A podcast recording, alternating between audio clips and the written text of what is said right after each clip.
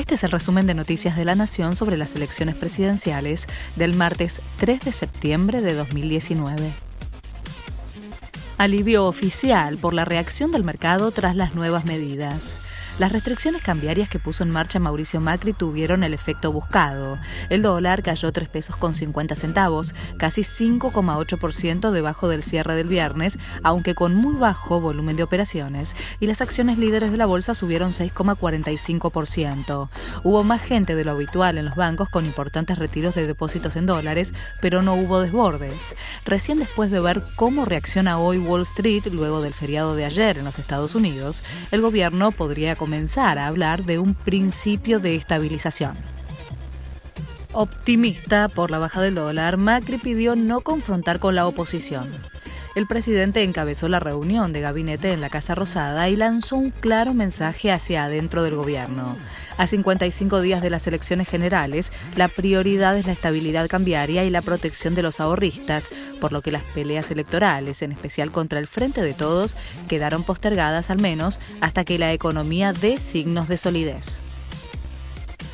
Expert y Moyano cuestionaron los controles cambiarios.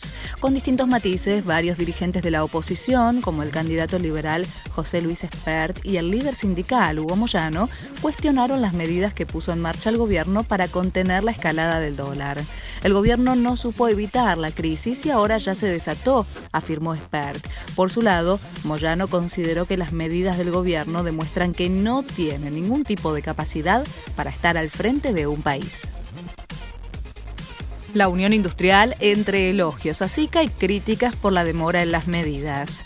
En el Día de la Industria, el presidente de la Unión Industrial Argentina, Miguel Acevedo, dijo que el país necesita acuerdos básicos y que en un proyecto productivo no hay antinomias. Además, agradeció a Dante Sica, ministro de Producción y Trabajo, que nunca le sacó el cuerpo a las convocatorias, en referencia al faltazo del presidente Mauricio Macri al acto por la conmemoración del Día del Sector. El revés del PJ en San Martín agita la campaña en Mendoza. El batacazo que dio Raúl Rufeil, médico y concejal radical en el municipio de San Martín, un histórico bastión justicialista, sigue retumbando en la provincia. En el seno del gobierno de Mendoza, que comanda Alfredo Cornejo, titular de la Unión Cívica Radical Nacional, entienden que lo ocurrido en la comuna del este mendocino responde a la lógica de que los votos no tienen dueño.